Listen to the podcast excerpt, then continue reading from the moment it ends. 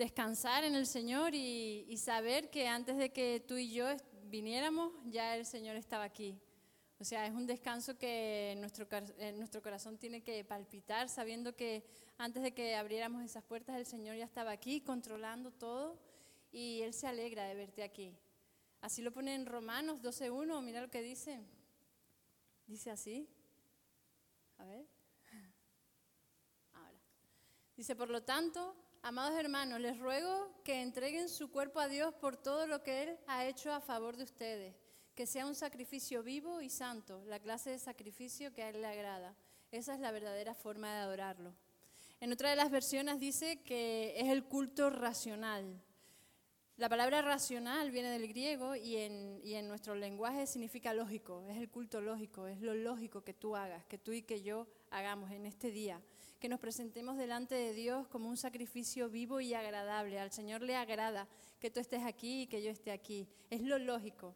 Lo que no es lógico es que estemos en otro lugar. Eso no es lógico. Si, si, si has conocido el amor de Dios, si has comprendido lo que el Señor ha hecho por ti, lo lógico es que estés hoy aquí. Así que Gracias por venir, gracias por estar aquí. Que sea eh, una manera de adorarlo al Señor como a Él le agrada. Eh, bueno, voy a poner esto para que no nos den las 3 de la tarde. Eh, bueno, la semana pasada vimos en el proyecto Creer, si, si pones ahí, Ricardo, eso, el proyecto Creer, pensar, actuar y ser como Jesús, ¿no? La semana pasada vimos cómo Dios nos amaba y nos ama por duplicado. Primero porque nos creó y segundo porque nos compró. Eh, Juan Ángel lo ilustró con la, con la historia del niño y el barquito, que a mí me encantó y yo creo que va a ser muy difícil que se, que se me olvide esta historia porque me, me llegó tan, tan al corazón, me gustó mucho. El tema de hoy, el tema que vamos a seguir compartiendo de esta serie de Creer, eh, hoy es la compasión. La compasión significa compasión. La palabra compasión, tenla en tu mente el significado de esta compasión durante todo el mensaje y durante toda la vida. Significa sufrir juntos. Con la compasión pasa igual que con el amor. Dios no siente amor, Dios es amor. Pues con la compasión pasa lo mismo. Dios no siente compasión por ti y por mí. Dios es compasión por ti y por mí. Él se hizo compasión por ti y por mí.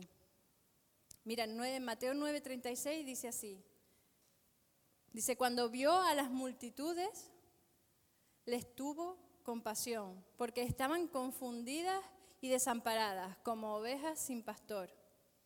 Cuando el Señor, cuando Dios vio a la multitud como ovejas sin pastor, desamparadas, confundidas, el Señor activó el plan que tenía, su plan perfecto, su plan definitivo. Él había enviado ángeles, él había hablado a través de sueños, él había enviado profetas, pero no hubo manera de que la gente comprendiera, entendiera el amor tan grande que sentía por las personas y que todo lo que el Señor dijo en su ley y hacía era por amor. Entiendo que Dios le dijo a Jesús, Jesús, ha llegado el momento. El plan de Dios estaba hecho y el plan de Dios estaba ya elaborado, pero llegó el momento cuando el Señor vio a la multitud como ovejas sin pastor, desamparadas como lo hemos estado y sin sentido en esta vida, el Señor le dijo, Jesús, llegó el momento de que tú empieces tu misión en la tierra, porque va a ser la única manera de que la gente entienda el gran amor y la gran compasión que yo le tengo por ellos.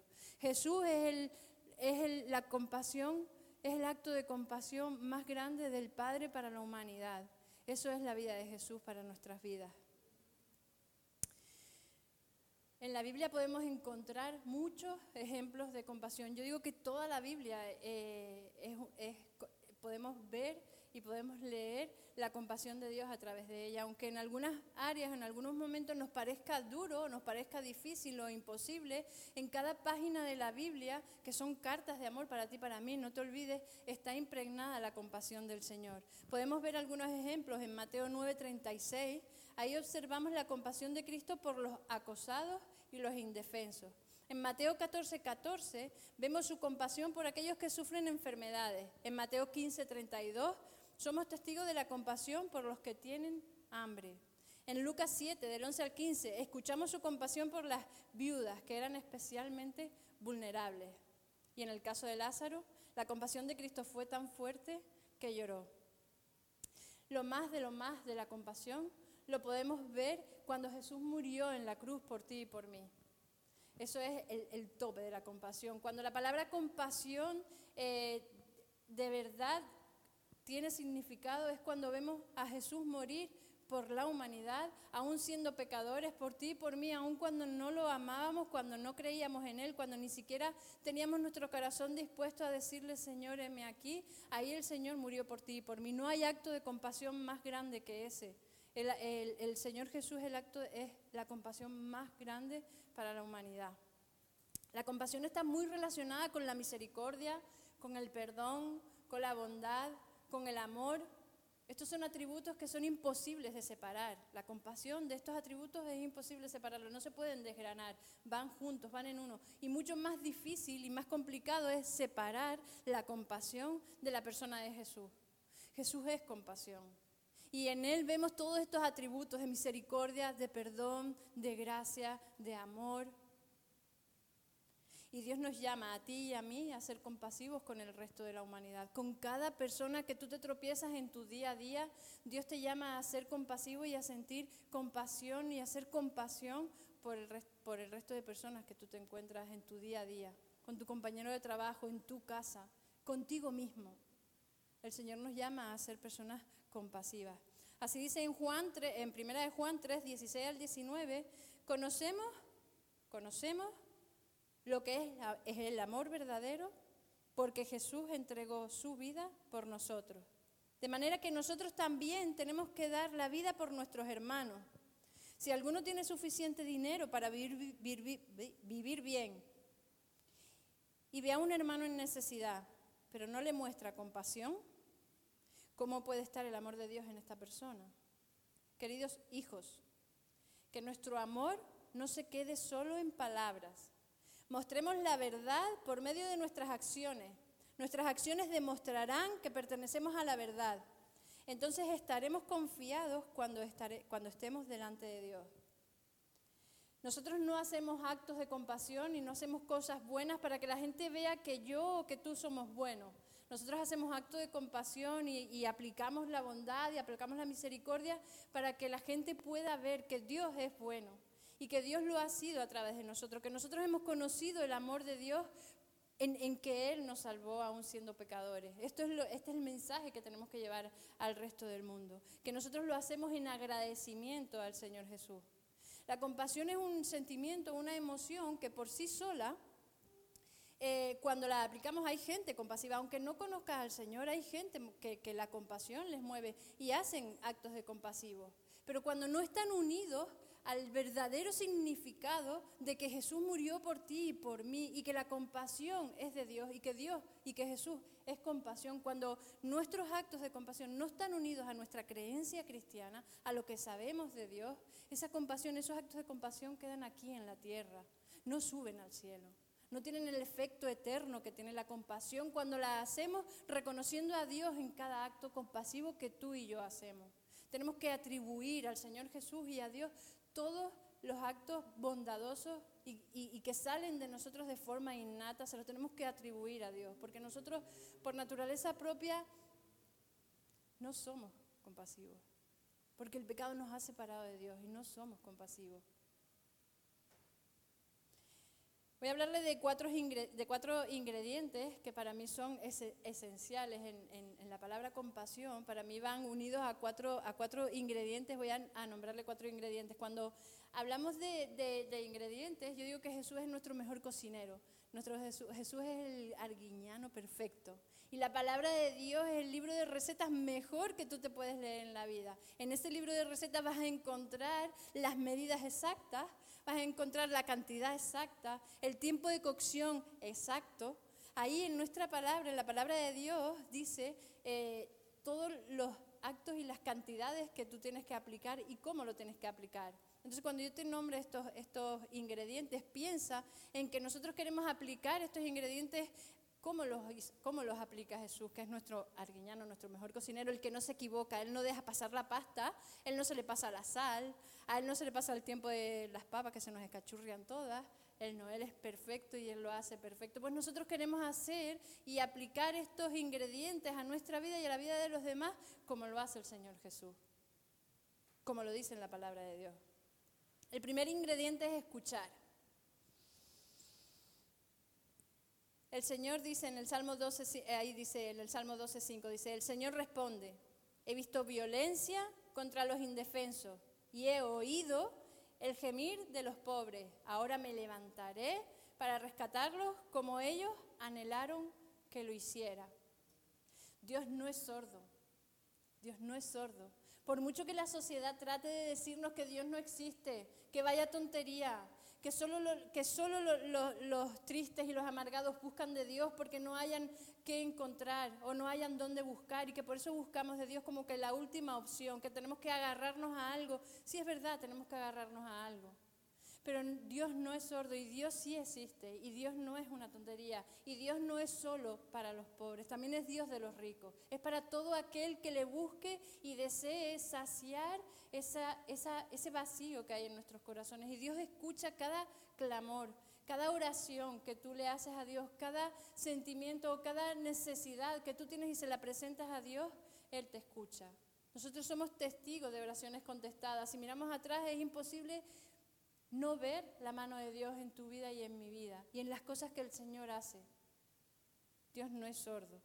Nosotros somos imagen y semejanza a Dios. Cuando el Señor nos creó, cuando me creó a mí, en la inicial, la, primera conchila, antes de, que el pecado entrara a, la humanidad, cuando el Señor nos creó, Él puso en nosotros todos los atributos de Él.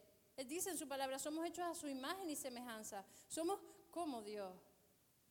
Y todos estos atributos de la misericordia, del amor, de la paz, de la bondad, todos esos atributos están impregnados en nuestra vida. En cómo Dios nos creó, Él los puso, porque para Dios, eh, Dios no quería que tú sufras, Dios no quiere que tú pases momentos amargos en la vida. Él creó y nos impregnó de, de todos estos atributos que solo Él tiene y que a Él le corresponden y nos los dio. ¿Qué pasa? Que nos separamos de Dios. El pecado entró en nuestras vidas y nos separamos de Dios, nos alejamos de lo que el Señor quiere para nosotros, porque el pecado lo hizo así en nuestra vida. Y esos atributos se van arrugando, esos atributos se van enfriando, van perdiendo sabor en nuestra vida. Esos atributos cuando, no sé si les ha pasado que ha quedado una manzana, una manzana olvidada, una naranja o lo que sea, olvidado en el fondo del cajón de la nevera y le ponemos fruta encima porque ponemos fruta nueva, fruta lo que sea, traemos cosas del, supermercado y las ponemos encima y la, manzanita ahí se nos queda y se nos arruga y se queda inservible. Lo mismo pasa cuando nos separamos de Dios. Todos esos atributos que el Señor puso en tu vida y en mi vida para agradar a, ti misma y a la gente, a la humanidad, si no los utilizamos, si los dejamos olvidados, si no nos acercamos a Dios, de alguna manera esos atributos pierden sabor y sentido en nuestra vida. Otro concepto de la, de la compasión es ver la necesidad de otro y estar dispuesto a suplirla. Nosotros cuando escuchamos, nos confrontamos a nosotros mismos. Escuchar a la gente nos confronta a nosotros mismos. No queremos que nuestra conciencia nos acuse porque cuando escuchamos a alguien decir que tengo hambre y no estamos dispuestos a darle pan, nuestra conciencia se queda ahí, ese pensamiento de ella necesitaba algo y yo no la ayudé. Se queda ahí y nos acusa y no estamos dispuestos a que, que nuestra conciencia nos acuse. Entonces escuchamos aquello que siempre, no sé si lo han oído ustedes, esa frase típica que dice, ay, no, no, no, mejor no me digas nada. Mejor no me cuentes el problema de esa persona, mejor no me cuentes la necesidad que tiene porque no quiero escuchar. No quiero escuchar porque no estoy dispuesto a ayudar. Tenemos miedo, mucho miedo a ayudar. Tenemos, miedo a que nos falte, a que nos falte a nosotros. Tenemos miedo a que si tengo dos panes y le doy uno, quizás no llego a final de mes. Tenemos miedo a que si me piden, si me dicen estoy solo, tenemos miedo a ocupar nuestro tiempo y a que no podamos luego descansar o que no lleguemos tiempo a tiempo a aquel lugar.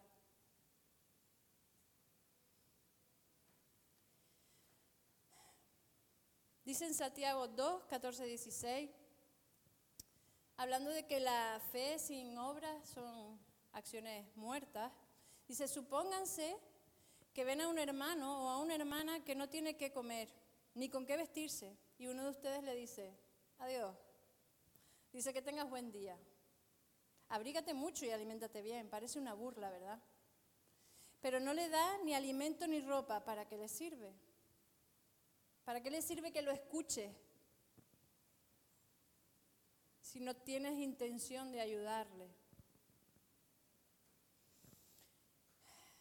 Mientras preparaba el mensaje, mientras preparaba esto, pensaba en, el impacto que tuvo el Señor Jesús al llegar a esta tierra, al venir a esta tierra. Y pensaba en que en el tiempo de Jesús, yo digo, oye, la, gente iba a la sinagoga, la gente escuchaba a los fariseos o a, los sacerdotes, a los responsables, a los que estaban en ese tiempo de responsables de la palabra de Dios y de compartir la palabra de Dios. Y me pregunto, ¿qué escuchaban de esta gente? Que no, que no tuvo ningún impacto. La gente salía dolida, o sea, se les acusaba más bien, se les condenaba más bien. Y cuando vino el Señor Jesús y empezó su ministerio y empezó a, tener, eh, a hablar a la gente, a compartir lo que su padre le había dado y lo que su padre le había mandado a que hiciera en esta tierra, hubo gran impacto que hasta se subían a los árboles, ¿se acuerdan de saqueo? Para escucharlo. La gente se agolpaba, la gente perseguía al Señor Jesús porque solo quería escuchar lo que aquel hombre estaba diciendo. Jesús los llamaba bienaventurados. El mensaje que Jesús daba, que causó tanto impacto, decía algo así. Vamos a, dice en Mateo 5 del 3 al 12. Jesús les decía, dichosos los pobres en espíritu, porque el reino de los cielos les pertenece. Les voy a dejar como tarea que en casa puedan leer qué significa ser pobre en espíritu. Esto debió de ser muy importante para el Señor Jesús porque dice, dichosos los pobres de espíritu porque el reino de los cielos les pertenece. A las personas pobres de espíritu, el reino de Dios les pertenece. Yo creo que es importante saber qué es ser pobre de espíritu, cuando yo leía qué significa ser pobre de espíritu, lo único que pude hacer es decirle, Señor, ayúdame a ser pobre de espíritu, porque me falta mucho, no lo he conseguido. No soy una persona pobre de espíritu y me gustaría serlo, Señor. Dichosos los que lloran, porque serán consolados.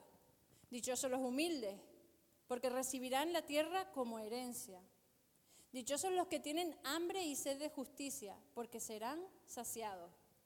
Dichosos los compasivos, porque serán tratados con compasión. Dichosos los de corazón limpio, porque ellos verán a Dios. Dichosos los que trabajan por la paz, porque serán llamados hijos de Dios. Dichosos los perseguidos por causa de la justicia, porque el reino de, los cielos les pertenece. Nuevamente, el reino de los cielos les pertenece. Dichosos serán ustedes cuando por mi causa la gente los insulte y los persiga y levante contra ustedes toda clase de calumnia. Alégrense y llénense de júbilo, porque la esperanza, porque les espera una gran recompensa en el cielo. Así también persiguieron a los profetas que le precedieron a ustedes. Dichosos serán ustedes cuando por mi causa la gente los insulte, les persiga y levante contra ustedes toda clase de calumnia. Señores, no, no hace falta que nos justifiquemos cuando alguien nos critica o cuando alguien levanta una calumnia sobre ti o sobre mí. No hace falta que te justifiques, el Señor Jesús es tu juez y Él lo hará. No hace falta que tú pelees para justificar tus acciones o para justificar nada de tu vida. Ya el Señor Jesús lo hizo por ti y por mí. No tienes que hacerlo. No gastes tu tiempo, tus energías en justificar algo que no tiene sentido, en que ya lo hicieron por ti y por mí. Necesitamos llevar este mensaje, este tipo de mensaje a la humanidad. Hacerlo nuestro este mensaje. Y al que llora decirle bienaventurado. Y al que sufre decirle bienaventurado. El Señor Jesús lo dice ahí, no lo decimos nosotros. O sea, lo pone ahí. Y el Señor Jesús ya lo hacía en su tiempo, con las personas de su tiempo. Y gracias a eso estamos nosotros hoy aquí, a los que creyeron. Entonces, tomar este mensaje y hacerlo nuestro y compartirlo y entender la misión que, que, Dios tenía aquí, que Jesús tenía aquí en la tierra y nosotros seguir sus propósitos. Es algo importante, no es, no es un juego, es algo importante. La salvación de las personas no es, no es un juego, es algo importante. Si pudiéramos tener compasión por las personas y cada vez que vemos a alguien decir, Dios mío, se va a perder, si no te conoce, Señor, se va a perder. No va a heredar la vida eterna, no va a heredar el reino de los cielos. Si, no somos compasivos y le escuchamos y le compartimos, porque el, el, mayor acto de compasión que tú puedes hacer por una persona es compartirle el Evangelio de Jesús y decirle Jesús te ama. Si no tenemos en nuestra mente y en nuestro corazón ese sentimiento de urgencia que hay para las personas de que se pierden, de que el tiempo es corto,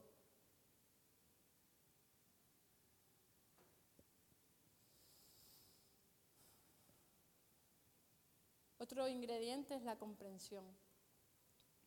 Y comprensión significa buscar el sentido profundo de algo, ver más allá, ver en el fondo, ver detrás de las situaciones, de las formas de actuar, de lo que aparentemente la gente nos muestra. O sea, una persona que actúa, que actúa con ira, una persona que actúa queriendo aparentar, o una amarga, una persona que tú la ves y dices, madre mía, qué amargura, ¿eh? o una persona que, que te hiere, una persona egoísta, una persona con adicciones. Debemos de comprender que todo este tipo de acciones vienen por algo, son por algo. Debemos, estamos llamados a mirar más profundo, a, a, mirar detrás de todo eso, de entender de por qué las personas actúan de esa manera. Y es que somos heridos. Somos heridos, nuestras heridas nos empujan a actuar de una manera u otra y nosotros estamos llamados a mirar a detrás de todo eso, de lo que la gente intenta aparentar o expresa con su propia vida. Estamos llamados a mirar atrás, al fondo del corazón de las personas y de entender del por qué pasa, actúan de esa manera e intentar ayudarlas a encontrar al Señor Jesús ahí. Ver a las personas como Dios las ve nos lleva a ver la necesidad e intentar suplirla. Les voy a contar algo, les voy a compartir un testimonio, un testimonio mm, muy cortito. Em, antes, yo pensaba, yo sentía em, de la gente que tenía problemas de adicción, sobre todo con el alcohol. Yo decía que las personas que beben, eh, beben porque quieren. Si eres alcohólico es porque quieren. Nadie te obliga a coger el vaso y tomar cada dos segundos. Nadie te obliga a estar metido en un bar todo el tiempo. Tú eres así porque quieres, porque te gusta. Yo tenía base para pensar así y sentir así. Yo me crié con mi padre eh, hasta los siete, ocho años nada más. Esos ocho primeros años de mi vida no tengo un grato recuerdo de eso. Mi padre bebía, mi padre era alcohólico. Y no solo los primeros siete años de mi vida, sino todo el resto de los años siguientes sin él por culpa del alcohol ha hecho que yo tenga base para no sentir ni una pizca de compasión por la gente que tiene eh, problemas de alcohol o de adicción. Ni una pizca de compasión. Yo decía que estaban así porque querían. Bueno, gracias a Dios el Señor me ha liberado de este sentimiento de culpa. Gracias a Dios he podido perdonar a mi padre.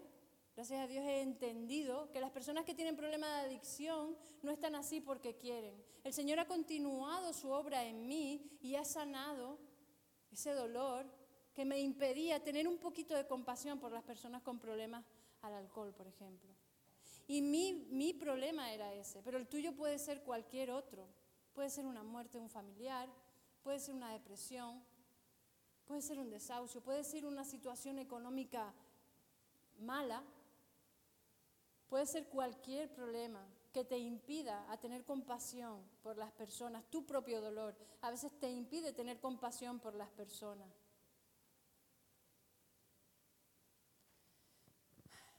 Solo Dios conoce y los que me conocen de cerca saben que hoy por hoy tengo un deseo muy profundo de, tener una casa de acogida, un albergue, para que personas que tienen problemas de adicción o que se encuentran solas o que no encuentran, que son ovejas sin pastor, desamparadas, me encantaría tener un albergue. El Señor sabe que es uno de mis sueños tener un albergue, acoger a las personas, acompañarles a conocer el amor de Dios en sus vidas.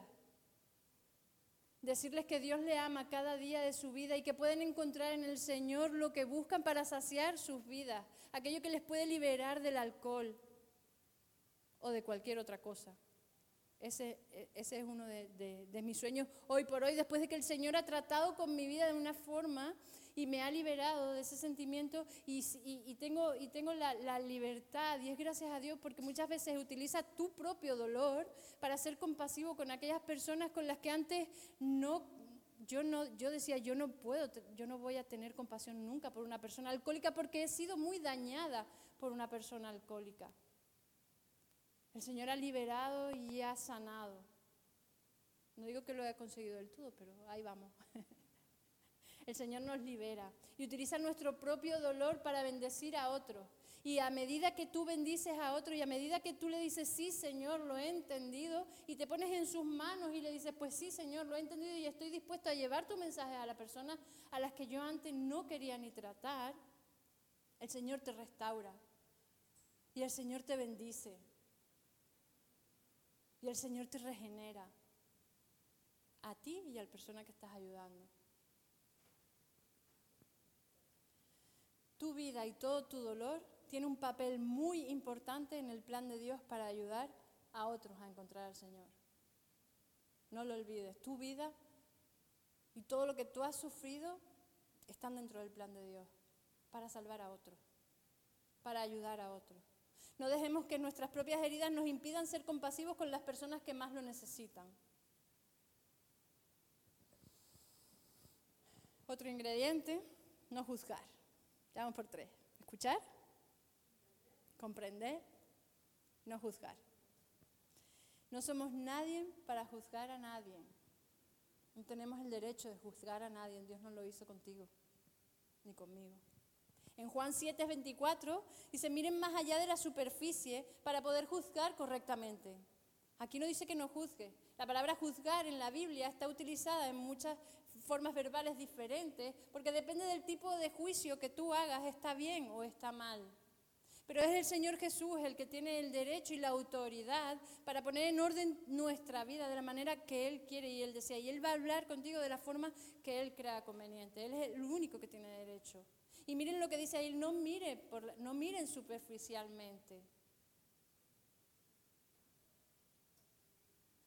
Compasión no quiere decir tampoco que hagamos que hagamos oídos sordos y que todo está bien, y que le pasamos la mano por el hombro y que se permita todo.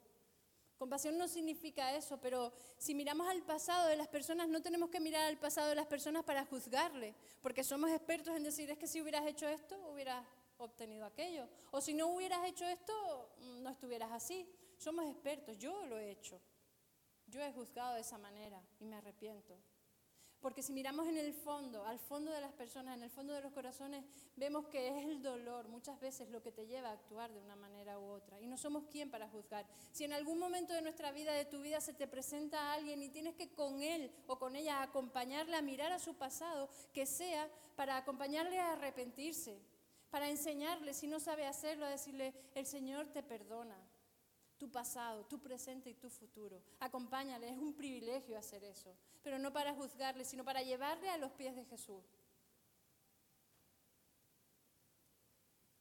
Ese es el mayor acto de compasión que podemos hacer por las personas, llevarle a los pies de Jesús. Actuar, otro de los ingredientes.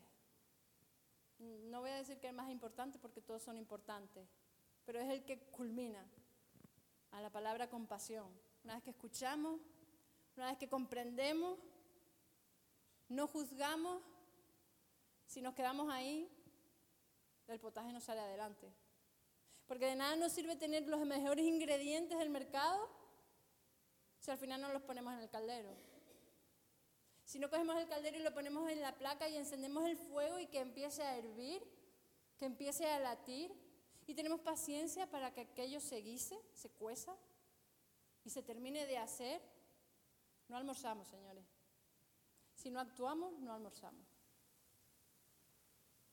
Si no actuamos, se queda ahí y, como dice el Señor, ¿no? Dice, si, si alguien te dice que tiene frío y no le, das, no, le das abrigo, ¿de qué le sirve? De si tienes los mejores ingredientes del mercado y no los pones al fuego, ¿de qué te sirve tenerlos en la nevera? Se te van a echar a perder, van a perder sabor. No van a servir de nada luego. Por mucho que sean los mejores, no van a servir de nada luego. Si no actuamos.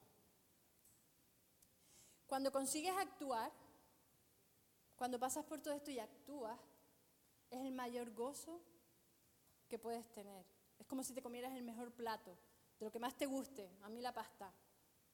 Es como si me comiera el plato de pasta que más me gusta. Cuando, cuando consigues actuar, produce gozo en tu vida, satisfacción. Les voy a leer una parábola, la parábola la conocen seguramente, la han escuchado, eh, la del buen samaritano. Vamos a leer desde Lucas 10, 25 al 37. Dice, cierto día, un experto en la ley religiosa se levantó para probar a Jesús con la siguiente pregunta. Maestro, ¿qué debo hacer para heredar la vida eterna? Jesús contestó, ¿qué dice la ley de Moisés? ¿Cómo la interpretas? Y el hombre contestó, ama al Señor tu Dios con todo tu corazón, con toda tu alma, con toda tu fuerza y con toda tu mente. Y ama a tu prójimo como a ti mismo. Se sabía la ley al dedillo. Correcto, le dijo Jesús, haz eso y vivirás. Y el hombre quería justificar sus acciones, entonces le preguntó a Jesús, ¿y, ¿y quién es mi prójimo? Y Jesús le respondió con esta historia. Un hombre judío, saben que los judíos y los samaritanos, él puso el ejemplo con los judíos y un, samaritano. Los judíos y los samaritanos eran como ser de Tenerife y Las Palmas, tenían la misma empatía, la misma empatía. Bueno, un hombre judío bajaba de Jerusalén a Jericó y fue atacado por los ladrones, a los ladrones. Le quitaron la ropa, le pegaron, le dejaron medio muerto al costado del camino. Un sacerdote pasó por allí de casualidad, pero cuando vio al hombre en el suelo, cruzó al otro camino y siguió de largo. Un ayudante del templo pasó y lo vio allí tirado, pero también siguió de largo por el otro lado. Entonces pasó un samaritano despreciado. Y cuando vio al hombre, sintió compasión por él se le acercó y le alivió las heridas con vino y aceite de oliva. No me quiero imaginar cuánto costaba el aceite de oliva en ese tiempo. Si hoy por hoy cuesta lo que cuesta, antiguamente yo no sé lo que costaba. Seguro que no era fácil conseguir aceite de oliva. Y se las vendó. Luego subió el hombre a su propio burro y lo llevó hasta un alojamiento donde cuidó de él. Al día siguiente, al día siguiente, les dio dos monedas de plata al encargado de la posada y le dijo, cuida de este hombre. Si los gastos superan esta cantidad, te pagaré la diferencia la próxima vez que pase por aquí. Ahora bien, ¿cuál de estos tres te parece que fue el prójimo del hombre atacado por los ladrones? preguntó Jesús. Y el hombre le contestó, el que mostró compasión. Entonces Jesús le dijo, así es, ahora ve y haz lo mismo. Las exigencias de Dios son sencillas y son claras. Nosotros lo complicamos muchas veces, pero las exigencias de Dios son muy sencillas. Dice, ahora ve y haz lo mismo. El samaritano no se paró a mirar si aquel hombre era judío o no judío. No se paró a ver si era el coleguita o si era el hijo del pastor. Ay, yo lo ayudo, pero a ver quién es. A ver, depende de quién sea, porque si es un indigente, no, que va, no, no puedo estar ayudándolo. El samaritano no se paró a mirar a ver quién era. Él tuvo compasión de él y, se va, y paró su día. Él iba de viaje, mira lo que dice ahí en el 33, iba de viaje. Llegó donde estaba el hombre y viéndolo se compadeció de él. Se acercó y ¿qué hizo? Actuar. Le curó las heridas con vino y aceite y se las vendó. Él actuó. Luego ¿qué hizo? Lo montó en su burro y lo llevó a un alojamiento. Y al día siguiente pasó todo el día cuidando de esta persona, interrumpió su viaje, pasó todo el día cuidándole. Aquí dice, cuídame de este hombre. Hizo de su problema, del problema de este señor, del judío, hizo su problema el samaritano. Ojalá pudiéramos hacer de los problemas de los demás nuestro problema. De no mirar continuamente a nuestro propio ombligo y creer que nuestros problemas son los, los más grandes, los más que necesitan ayuda. Ojalá podamos ver el problema de los demás como nuestro problema también, hacerlo nuestro y actuar. En muchas ocasiones yo he sido esa persona que está ahí tirada en el suelo, golpeada, herida. Sabes, el enemigo nos ha robado, nos ha robado la paz, nos ha robado mucho, el enemigo nos ha quitado, nos ha herido, nos ha, golpeado. Y en un momento el Señor Jesús vino y fue tu samaritano y mi samaritano. Y tuvo compasión de ti y de mí. Y él no solo, y él no solo dio dos monedas, él pagó un alto precio por ti y por mí, mostrando compasión, siendo compasión.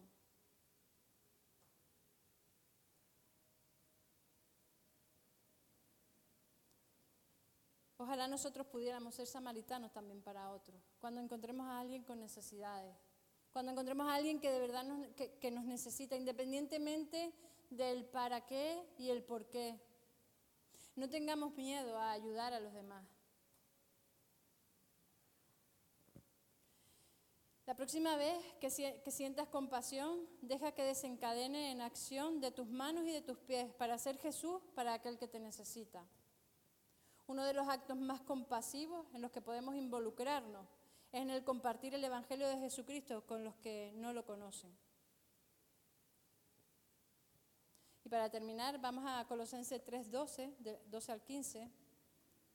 Y dice así, dado que Dios los eligió a ustedes, los eligió para que sean pueblo santo y amado por Él, ustedes tienen que vestirse de tierna compasión, bondad, humildad, gentileza y paciencia. Sean comprensivos con las faltas de los demás. Y perdonen a todo el que les ofenda. Recuerden que el Señor les perdonó a ustedes, así que ustedes deben perdonar a otros. Sobre todo vístanse de amor, lo cual nos une a todos en perfecta armonía.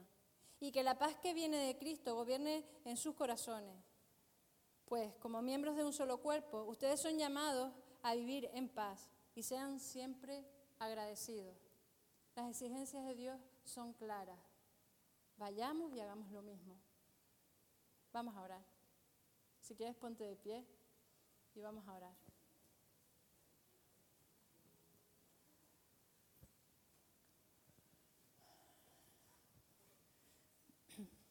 Señor, desde el cielo bajaste al hombre, siendo riqueza, Señor, te hiciste pobreza.